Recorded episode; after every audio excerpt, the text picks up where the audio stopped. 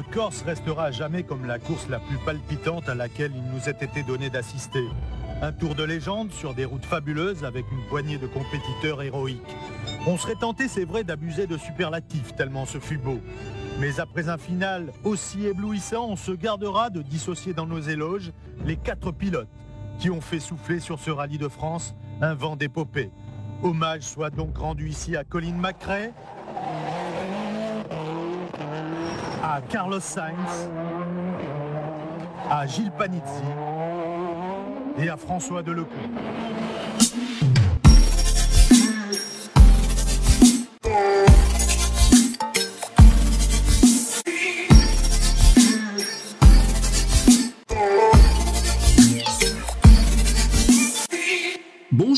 Sur cette nouvelle émission. Et aujourd'hui, c'est un invité exceptionnel que nous recevons, une voix de légende qui a fait aimer le rallye à bien des téléspectateurs à l'époque. Si je vous dis Automoto, Rallye et TF1, les plus anciens ont reconnu Christian Bella.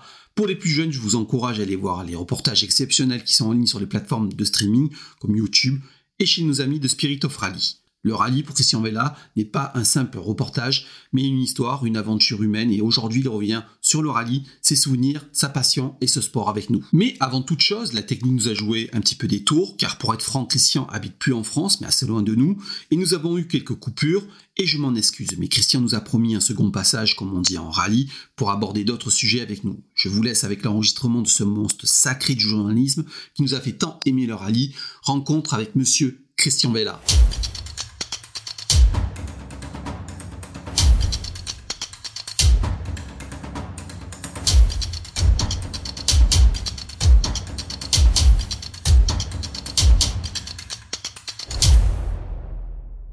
Bonjour et bienvenue sur cette nouvelle émission. Aujourd'hui, on reçoit une des grandes voix du rallye et du sport automobile en général. Alors, les un peu plus anciens vont vite reconnaître quand on dit automoto et TF1 et rallye.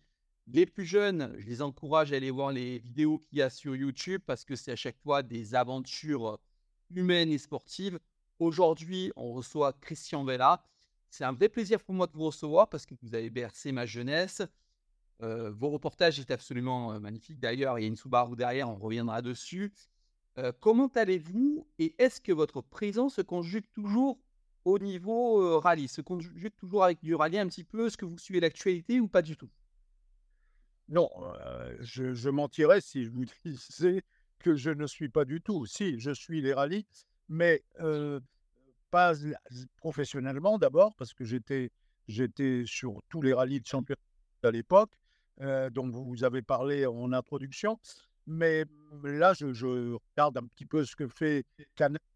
Et, j'avoue, enfin, je ne sais pas, c'est peut-être la question que vous vouliez me poser après. Pardon? Non, non, allez-y, je vous écoute. voilà, je, je ne suis pas convaincu du côté spectaculaire, formidable, ce que sont devenus les rallyes. Mais moi, je regrette qu'on ait perdu un petit peu le côté au niveau de la résistance à la fois des voitures et des, hommes. Et aujourd'hui, ils sont et des sprints donc vraiment plus courts, plus courts dans le temps, dans la distance des épreuves spéciales, etc. voilà, bon, je suis moins, moins fanat de ce que sont des rallyes Alors, moi, j'ai une question à vous poser. qu'est-ce, que vous pensez de l'évolution du rallye en général sur ces dernières années? Le passage à l'hybride, vous m'avez donné un élément de réponse, mais qu'est-ce que vous, vous en pensez de ces dernières années de l'évolution du rallye en général? Là, on est en plein dans le Kenya. Alors, pour moi, la, photo est absolument magnifique, mais moi, j'ai l'impression de ne pas m'y retrouver par rapport au rallye qu'on a pu vivre à votre époque à vous. Bien, quand on parle d'évolution, on pense tout de suite à, du mieux, à du meilleur. Eh bien, je ne suis pas convaincu que ce soit mieux aujourd'hui qu'autrefois. Voilà. Euh, maintenant, euh, les, voitures sont extraordinaires, sont performantes, ça va très vite. Euh, les pilotes sont très talentueux, sont des acrobates, etc. Mais je pense que les meilleurs de l'époque, l'époque de Oriol, Sainz, Kankunen et consorts, de Lecourt pour les Français, eh ben, sur les voitures d'aujourd'hui, il serait aussi performant que Sébastien Loeb, Augier, Tanak, Neuville ou Rovenpera. Donc, l'évolution s'est faite au niveau technique, vous en avez parlé, c'est bien, c'est inscrit dans l'air du temps, on est obligé d'évoluer. Hein. Pardon? Non, oui. je vous écoute, dit, je vous écoute. Oui, c'est la, la, compétition automobile servait au départ à faire évoluer les voitures de série. Les, les, premiers phares, on les a expérimentés aux 24 heures du Mans. Donc, on, peut penser que toutes les améliorations techniques, technologiques qu'on trouve aujourd'hui sur les voitures de on, on, les, on est on on est on voilà, on ne peut plus rouler comme on roulait autrefois, mais c'est inscrit dans l'air du temps, l'évolution. Et maintenant, est-ce que c'est mieux Est-ce que c'est pas bien Est-ce que ça c'est difficile de répondre On a un seul mot à, cette question. Euh, j'aimerais qu'on parle de l'approche que vous aviez vous à votre époque des rallyes, parce qu'aujourd'hui euh, les images sont absolument magnifiques. Et cette Subaru, c'est le Tour de Corse 1997. C'est pour moi euh, peut-être l'un des reportages qui m'a fait le plus aimer le rallye parce que vous y avez mis une intensité, il y avait une dramaturgie. Alors aujourd'hui, les, les, euh, les, images sont absolument magnifiques, mais le reportage, c'est pas tout à fait ça. J'aimerais que vous me parliez un peu de l'approche que vous aviez, parce que tous les reportages que j'ai vus sur vous, il y avait une dramaturgie, il y avait une histoire. J'ai l'impression que la course était un petit peu le, prétexte à une, à une histoire.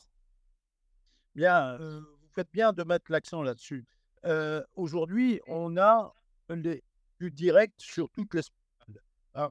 Donc, c'est formidable, c'est extraordinaire.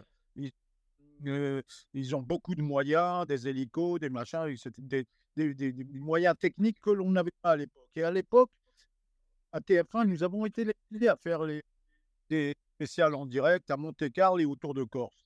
Bon, on avait 10, 12 caméras sur une épreuve spéciale qui faisait 30 ou, ou 35 km. Donc on les moyens que on a aujourd'hui pour euh, relater les rallyes de championnat du monde. Donc, ce qu'on était obligé de faire, et ce que j'étais obligé de faire moi, c'était du à chaud, c'est faire du, du, magazine, si vous voulez, et essayer de raconter des histoires. Vous parlez de dramaturgie, c'est pas moi qui ai inventé le drame. Le drame était inscrit dans les rallyes de l'époque par la distance, par euh, euh, les rebondissements, par euh, voilà. Donc moi je, n'étais que le témoin. Je, passais un plat, si vous voulez, à des puisque j'ai la chance de vivre ça sur le terrain au quotidien, et je passais le plat aux spectateurs en essayant de raconter du mieux que je pouvais avec ma des choses, mon, parfois mon, un petit côté libre, etc. Je racontais des histoires. Donc, il y avait une dramaturgie et moi, j'essayais de raconter tout ça à l'aide d'images, par le verbe, par euh, euh, la façon d'écrire euh, et de décrire les rallyes, et aussi avec le choix des musiques. Donc, on, la voix, au bout d'une demi-heure, on, en a marre d'écouter Christian Véa. Donc, il y avait des pages musicales qu'on pouvait rebondir avec des images de, de, nos caméramans qui étaient extraordinaires. Moi, j'ai travaillé avec des gens formidables à la caméra, comme Paul Constantin, Marco Camilloni, euh, Horacio Gagino, qui étaient des, caméramans. Ils, étaient, à la fois caméramans et metteurs en scène. Donc, moi, moi euh, je profitais de leur talent pour pouvoir faire ces films dont, dont vous avez parlé. Maintenant, aujourd'hui, plus de magazines, il n'y a plus de, euh, les rallyes, le rallye, c'est comme un, match de foot. Euh, euh en direct et on regarde. Donc, les, le, moi, j'aurais du mal, j'aurais du mal à me adapter, bien sûr. J'ai du mal à, vivre les choses comme je les ai vécues parce que moi, j'aime, j'ai dit raconter des histoires. Raconter des histoires, c'est pas raconter et raconter la vérité en essayant de la rendre la plus belle possible. Alors, moi, j'ai deux questions qui m'arrivent de suite à l'esprit.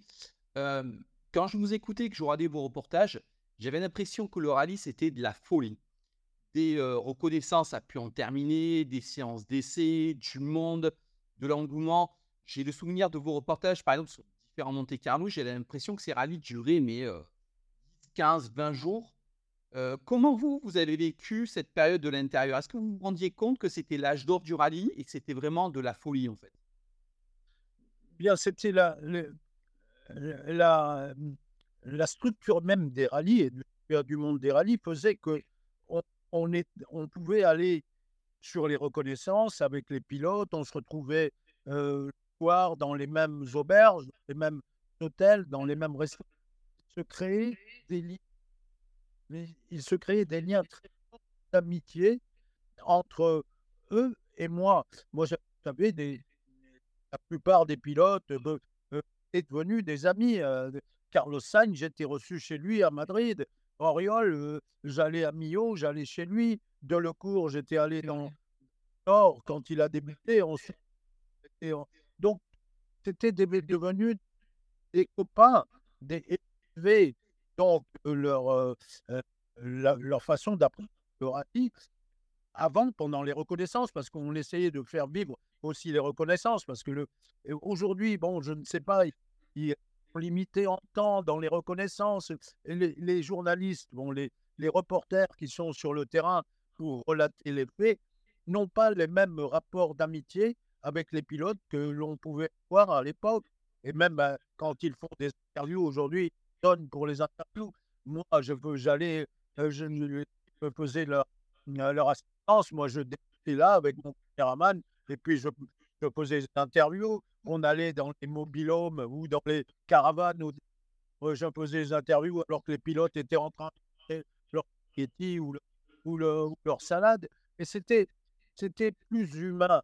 Aujourd'hui, le, la retransmission des, épreuves de championnat du monde plus pensé à, des épreuves sportives du, euh, des Jeux olympiques ou des, ou championnats du monde, etc. Donc c'est complètement différent. Et c'est ça je disais tout à l'heure. Moi, aujourd'hui, euh, je, euh, je, je j'aurais eu des difficultés à m'adapter à cette façon de travailler. Moi, je travaillais avec des avec, des copains. Alors, euh, il y a aussi un autre aspect du rallye qui a changé. Euh, moi, j'ai eu des reportages avec vous. Par exemple, vous aviez parlé avec euh, Didier Auriol de la tricherie Toyota, avec François Delecourt de l'affaire Peugeot. J'ai l'impression qu'à l'époque, les pilotes étaient beaucoup plus libres de parler, ils parlaient plus librement. J'ai l'impression que c'est un petit peu formaté aujourd'hui. Est-ce que réellement, les pilotes pouvaient tout dire à votre époque comme on a pu le voir, moi j'ai le souvenir du, passage de la tricherie avec Toyota, il y a Dioriol qui est en plateau avec vous. J'ai l'impression que ça, si ça arrivait de nos jours, on ne verrait jamais un pilote le faire comme il a pu le faire aussi librement, parler de, de, la tricherie. Euh, je, crois que vous déplorez un petit peu euh, le fait que euh, on ait perdu cette proximité avec les pilotes. C'est ça. Bien oui, moi aussi, je, je, je le regrette. C'était, c'était, euh, euh, moi j'avais des, j'avais réussi par, bon, parce que j'étais passionné déjà. Euh, j'avais réussi aussi à, gagner la confiance. J'avoue que j'étais plus proche avec certains qu'avec d'autres.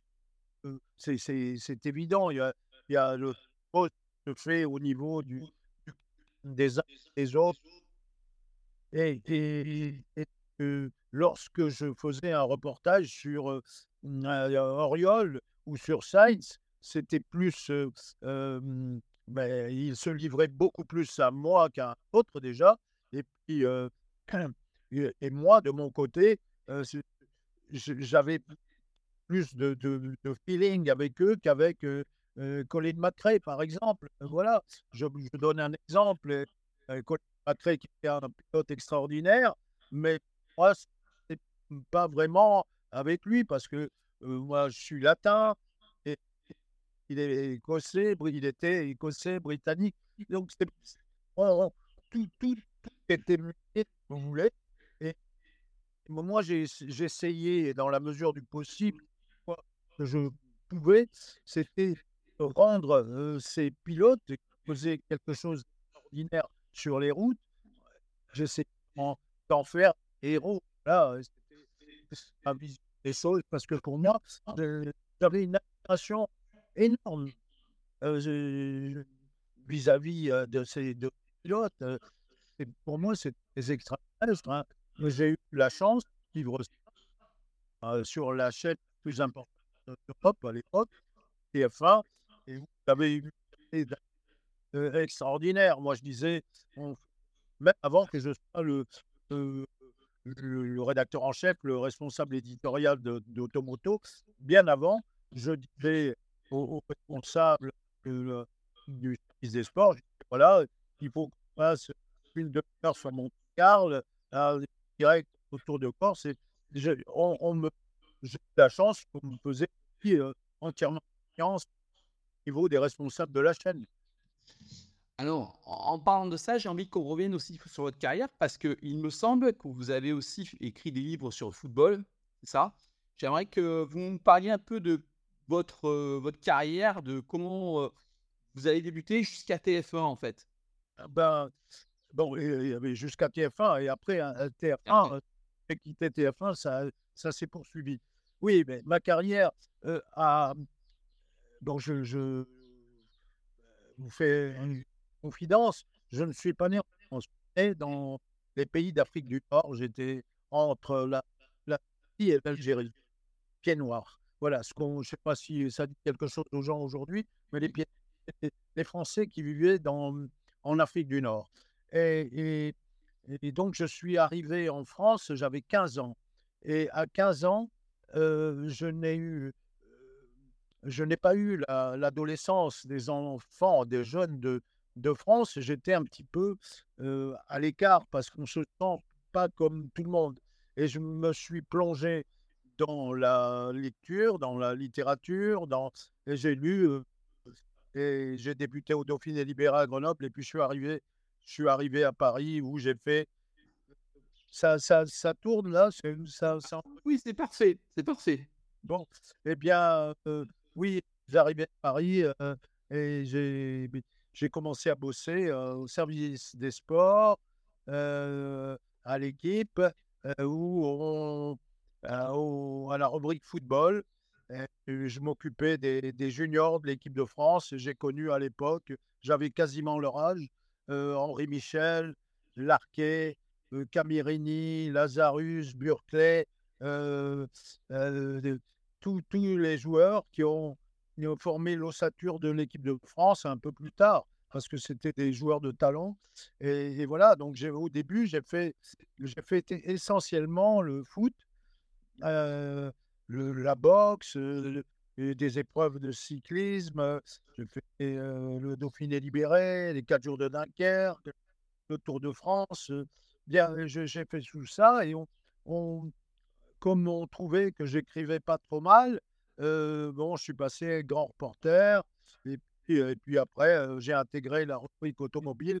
Et par, par goût, et par passion, j'ai fait les rallyes déjà à, l'équipe. bon, j'ai fait en, 70, j'ai eu la chance de vivre l'aventure du rallye Londres-Mexico. Et je suis le seul journaliste à avoir fait toute la partie européenne parce qu'il y avait une grande, grande en Europe, et toute la partie sud-américaine, parce qu'on arrivait euh, sud-américaine et ensuite à Amérique centrale, puisqu'on arrivait au stade Aztec à Mexico. On était parti de Wembley, où avait eu lieu la finale de la Coupe du Monde en 66, euh, jusqu'au stade Aztec à Mexico, où euh, on allait vivre la Coupe du Monde 70 au Mexique et ensuite en écrivant des bouquins.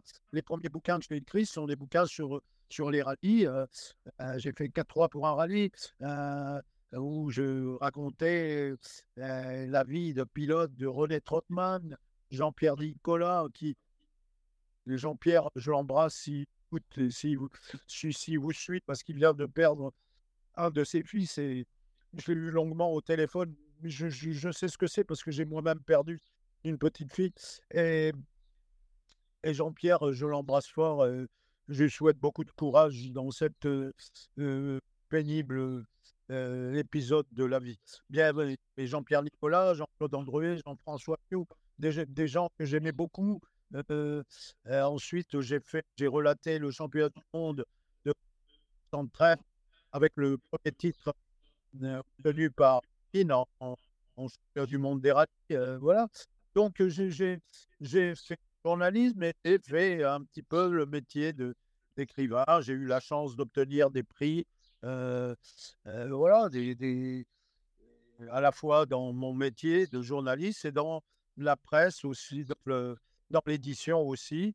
Donc euh, voilà, je, je, suis chanceux sur le plan professionnel. Voilà, je n'ai pas à me plaindre.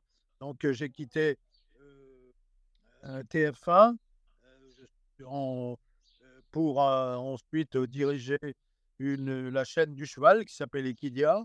Et, voilà. Et puis ensuite, je suis venu au Maroc comme conseiller du président, du président de la radio et de la télévision marocaine. Et j'ai fait, voilà, j'ai poursuivi mon métier ici en tant que conseiller. Mais les, mes plus belles années de journaliste, je les ai vécues sur le terrain comme reporter. C'est-à-dire que j'étais beaucoup moins heureux en tant que responsable. Responsable, c'est vous gérez des hommes, des budgets, des choses. Et c'est pas ce qui me, mais, qui me passionne le plus, pour être franc avec vous. Je suis plus un homme de terrain. Alors, vous savez, euh, Internet recèle beaucoup d'informations. Et vous allez me dire si je me trompe, mais il me semble que Christian Vella a couru aussi. Que Christian Vella a, pardon? A fait des rallyes aussi. Oui, bien sûr, j'ai fait, j'ai fait des rallyes. Je suis, bon, j'étais témoin, mais je voulais être acteur. Quand vous racontez les difficultés que vivent les les autres, et si vous n'essayez pas de les vivre vous-même, vous passez un petit peu à côté de tout ce qu'on peut ressentir. Bah, j'ai, couru, oui, euh, j'ai couru en rallye, circuit. Euh, j'étais pas aussi fort que les gens que parlaient, mais quand je courais en rallye, euh, la plupart on, me disait bon, oui, ah, il est meilleur euh, avec un micro. Eh, on a des petits coups problèmes de réseau. Hein. Euh, je disais que j'arrivais au dernier moment dans les rallyes et je ne faisais quasiment pas de reconnaissance et je partais avec des notes récupérées chez un, et souvent chez Dolocourt, alors que j'ai pas le talent de Dolocourt, ou chez d'autres, d'autres Bugalski, etc. Donc, ce n'était pas, pas évident. Euh, mon meilleur résultat, je l'ai obtenu en Côte d'Ivoire, au rallye du Vandama, euh, qui, comptait pour le championnat du monde des marques d'ailleurs. Et j'ai fait 11e au scratch avec une 205 GTI Groupe N. J'ai fait donc 11e euh, au scratch, deuxième de groupe et premier de classe. voilà, c'est l'année où Alain Oreille a gagné la Coupe du Monde du groupe N avec la R5 Turbo. Très bien, je voudrais préciser pour les gens qui nous écoutent et qui nous regardent que je ne me suis jamais pris pour un pilote. J'étais toujours un journaliste qui voulait vivre les mêmes émotions que les pilotes dont je relatais les ex moi, j'ai envie de vous poser une, question. Alors, ça, va être un peu, ça me paraît un petit peu bateau, un petit peu vague. Mais en tant que journaliste, quel a été votre meilleur souvenir sur cette époque rallye que vous avez vécue, vous? Pardon, je n'ai pas bien entendu la question. Non, excusez-moi. Je demandais quel, quel était le meilleur souvenir qui vous restait de votre carrière sur les rallyes euh, que vous avez couverts? Alors, en, en dégager un, c'est difficile parce que j'ai dans toutes les saisons de rallye que j'ai vécues en championnat du monde ou même dans le championnat de France, j'ai vécu une aventure formidable euh, qu'on ne peut plus vivre aujourd'hui. Euh, euh, c'est, à l'époque, c'est en 1970, il n'y avait pas les moyens de communication qu'on a aujourd'hui. Et c'était une galère pour envoyer tous les jours une demi-page, l'équivalent d'une demi-page dans l'équipe. Donc, j'ai vécu avec la, des nœuds au ventre pour me, dire voilà, il faut que j'envoie mon papier, etc. Donc, c'était, mais c'est une aventure formidable. Ça reste au, niveau des, grands souvenirs de, de ma carrière de journaliste. bon, à côté de ça, tous les rallyes de championnat du monde étaient de, restent des bons souvenirs, sauf quand ça se passait mal à une époque, à la fin du groupe B, lorsqu'on arrivait et on se disait qui on va enterrer cette fois. Ça, ça c'est pas, c'est arrangé au chapitre des mauvais souvenirs. Mais, mais en, globalement, toutes les saisons de rallye ont été des grands souvenirs, mais comme aussi les, les Coupes du Monde de football que j'ai pu vivre ou les Jeux Olympiques, puisque j'ai fait les Jeux Olympiques à Los Angeles, à, à Séoul, à Barcelone, à Atlanta. C'était des aventures et des souvenirs formidables pour le journaliste que j'étais. Voilà. Mais on dit aussi que l'aventure, on la trouve au coin de la rue.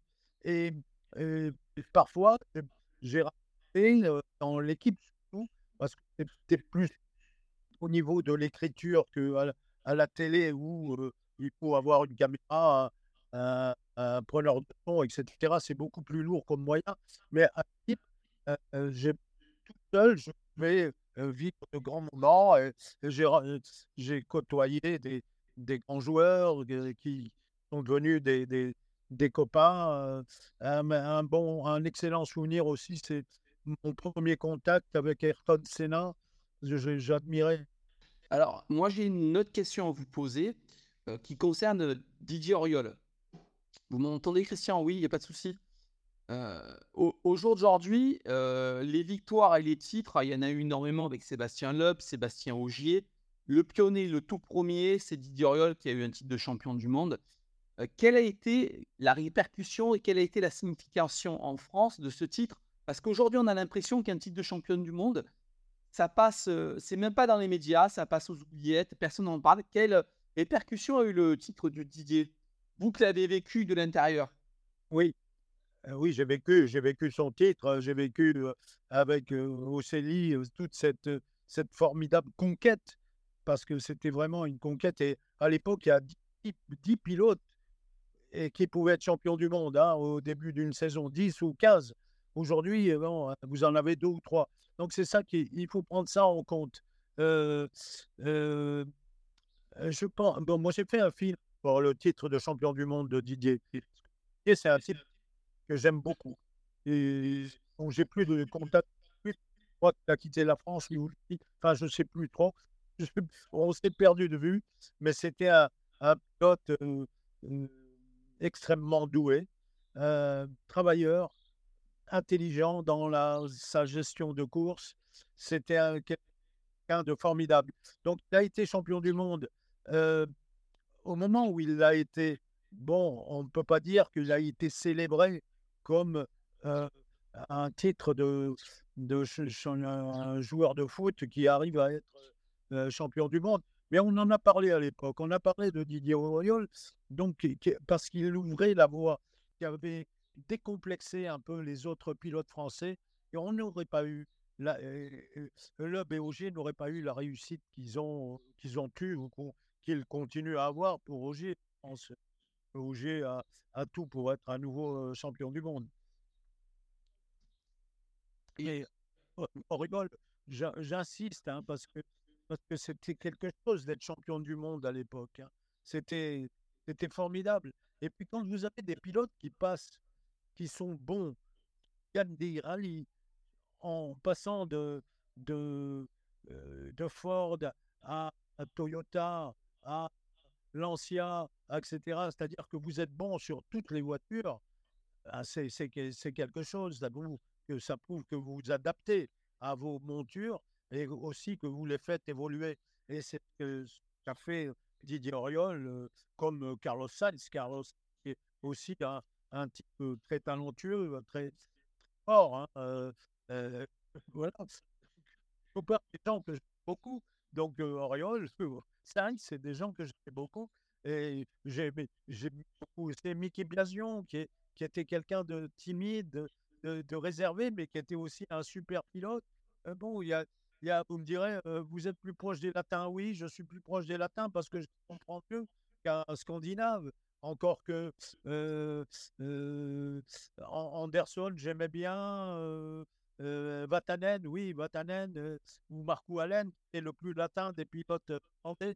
Donc, bon, c'était j'avais des, des, rapports très particuliers. D'ailleurs, les interviews que je faisais de Sainz, je les faisais en français. Il faisait l'effort de parler français. Mickey Biasion faisait l'effort de parler français, de me répondre en français, parce que je leur disais, moi, c'est une chaîne française. C'est pour une chaîne de télévision française, tu dois parler français.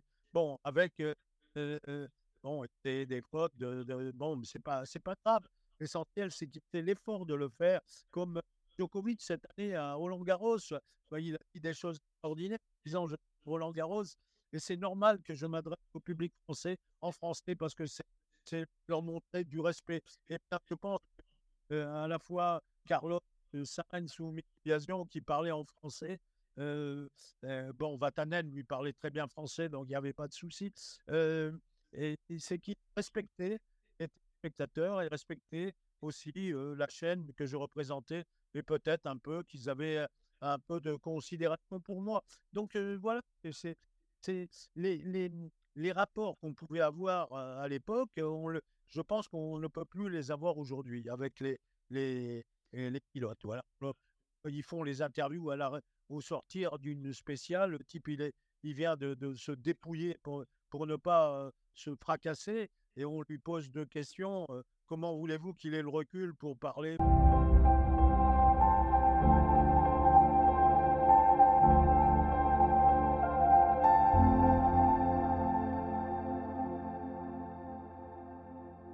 Alors, une petite intervention à ce moment du récit. Effectivement, comme vous avez pu le voir, on a pas mal de soucis de réseau. Pour être honnête avec vous, pour discuter avec Christian, on passe par Skype. Le réseau au Maroc et en France, euh, c'est ce que c'est. Euh, voilà, on a pas mal de, petites coupures. Euh, je discute avec Christian du Tour de Corse 1997 pour l'emmener sur son plus beau quel était son meilleur souvenir? Et ne soyez pas surpris parce qu'on passe de Didier Auriol à 1997. Voilà, on reprend le récit avec Christian, on repart en 1997 et on va parler du Tour de Corse avec lui et surtout de son meilleur souvenir. 97, qu'est-ce qui s'est passé de particulier? Peut-être que vous allez me rafraîchir la mémoire. Et vous la rafraîchir. Dernière spéciale, Colin McRae, Carlos Sainz et les deux 306 peuvent gagner.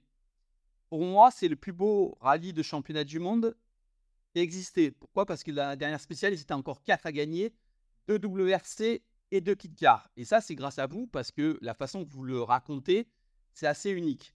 Ça, c'est mon point de vue. Quel est, pour, est pour vous votre plus beau rallye? Qu'est-ce qui restera pour vous la plus belle épreuve, l'année et l'épreuve, la plus, le plus beau rallye que vous avez vécu?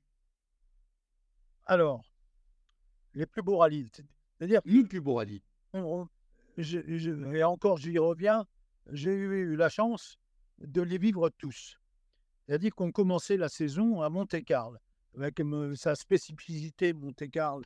La neige, pas la neige, le choix des pneus très important, euh, l'asphalte euh, sec, euh, bref. Et du Monte-Carlo, on est en Suède, sur la neige. De Suède, on allait au Kenya. Et tous les rallyes. Bon, il y, a 12, 13, je ne sais pas, je me souviens plus. On allait à l'époque en Nouvelle-Zélande. On avait euh, tous restent des, dire quel est celui que j'ai trouvé le plus beau. c'est est-ce que c'est sur le plan émotionnel? Là, vous, vous me, rappelez que, bon, euh, dernière spéciale, ils sont quatre à pouvoir gagner, etc. Oui, ça, c'est sur le plan émotionnel. Mais bon, il y a des rallyes où le type était en tête à la première spéciale et puis il arrivait à être le vainqueur quatre jours après ou trois jours après. Donc, c'est au niveau de l'émotion, ce n'était pas pareil, mais, mais au, jour le jour, heure par heure, on vivait des, moments fantastiques. Très honnêtement, très honnêtement, Fabien, j'ai du mal, j'ai du mal à vous dire quel est le rallye qui me plaisait le plus. Est-ce que le rallye, euh, bon, vous alliez en Corse, en Corse c'était un sprint, un sprint qui durait quatre jours. Et, on a connu des spéciales qui faisaient 40 km, 50 km. À, à l'époque, on venait au Maroc aussi, où il y avait une spéciale dans le sud qui faisait 250, 300 km. C'est-à-dire que, bon, on ne peut pas comparer ce qui ne peut pas l'être. C'est-à-dire rallye avait sa spécificité. Alors le plus beau, le plus beau sur émotionnel, le plus beau sur le plan du, décor, sans doute aller au Kenya, que vous, que vous longez euh, le Kilimanjaro, que vous faites une incursion en Tanzanie, c'est magnifique parce que si vous avez vu euh, du Kilimanjaro, des Mingwe, etc., vous, vous êtes euh, sur, vous marchez dans les pas Mingwe ou de Kessel avec son, son bouquin Le Lion, etc. Donc, c'est difficile de dire un rallye, c'est le plus beau, c'est celui qui fait le plus, etc. Pour, honnêtement, et je vous parle du fond du cœur, je les ai tous aimés. Voilà. Comme j'ai aimé tous les pilotes que j'ai côtoyés, avec euh, parfois plus de chaleur avec certains qu'avec d'autres, évidemment. Euh, mais, mais bon, j'ai, quand on admire les gens, on les aime forcément.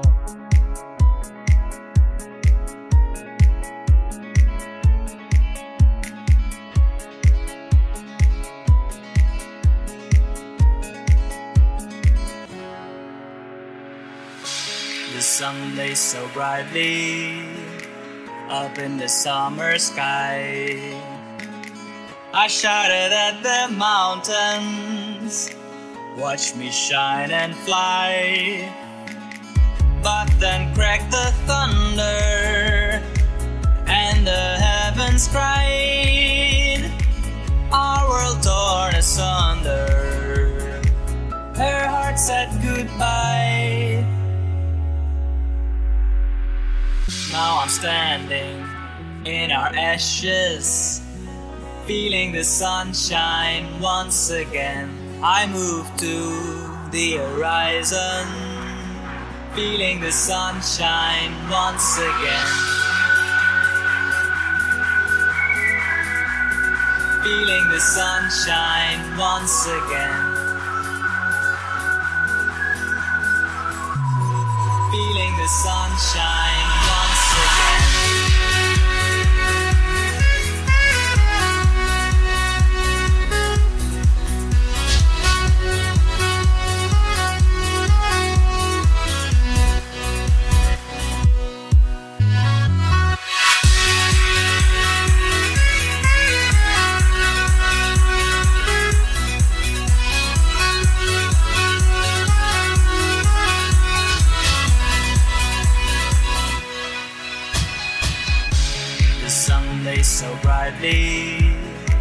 up in the summer sky.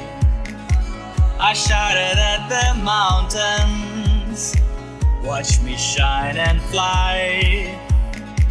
But then cracked the thunder,